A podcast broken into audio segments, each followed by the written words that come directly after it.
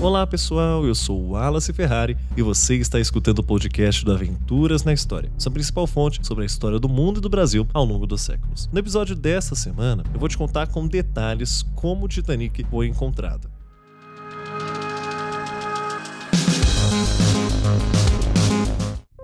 Durante anos, as evidências físicas do mais famoso naufrágio da história da humanidade ficaram inacessíveis. Pouco se sabia sobre o local exato do Titanic, suas causas e que tipos de artefatos estariam presentes caso ainda existisse algum resto do navio no fundo do mar. A esperança surgiu no início da década de 1980, com um ousado plano documentado pela revista National Geographic. Em 1982, um oceanógrafo chamado Robert Ballard dedicava esforços aos estudos do naufrágio estudando rotas marítimas e caminhos de correnteza para, no futuro, localizar a embarcação que entraria para a história. Sabendo disso, desenvolveu um aparato técnico capaz de proporcionar iluminação e registrar fotos ou vídeos no fundo do mar. Com um custo alto, ele decidiu consultar a Marinha para solicitar investimentos na tecnologia robótica. Mas antes de continuar a história, ouça um breve recadinho.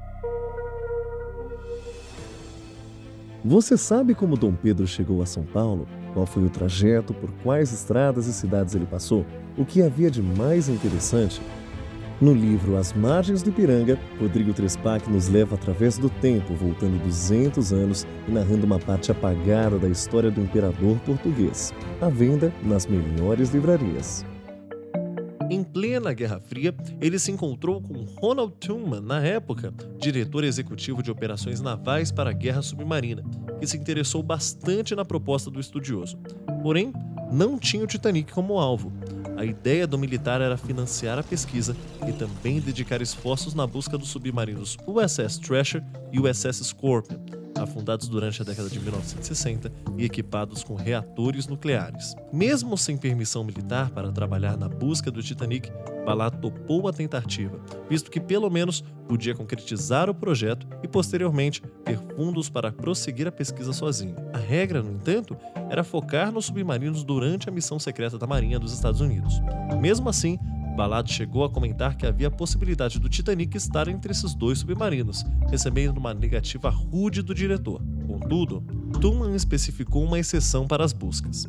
Se Ballard tiver concluído a missão com uma folga no tempo estipulado, poderia fazer o que quisesse com o navio no período restante. Quem também estava ciente da regra era o então secretário da Marinha, John Lehman, que autorizou a missão sem revelar publicamente. Também localizados no Oceano Atlântico Norte, os submarinos americanos foram localizados em cerca de 4 mil metros de profundidade. Com o auxílio das fotografias, conseguiram constatar o que ocasionou nos abatimentos, além de confirmar a segurança dos reatores em relação à poluição do mar.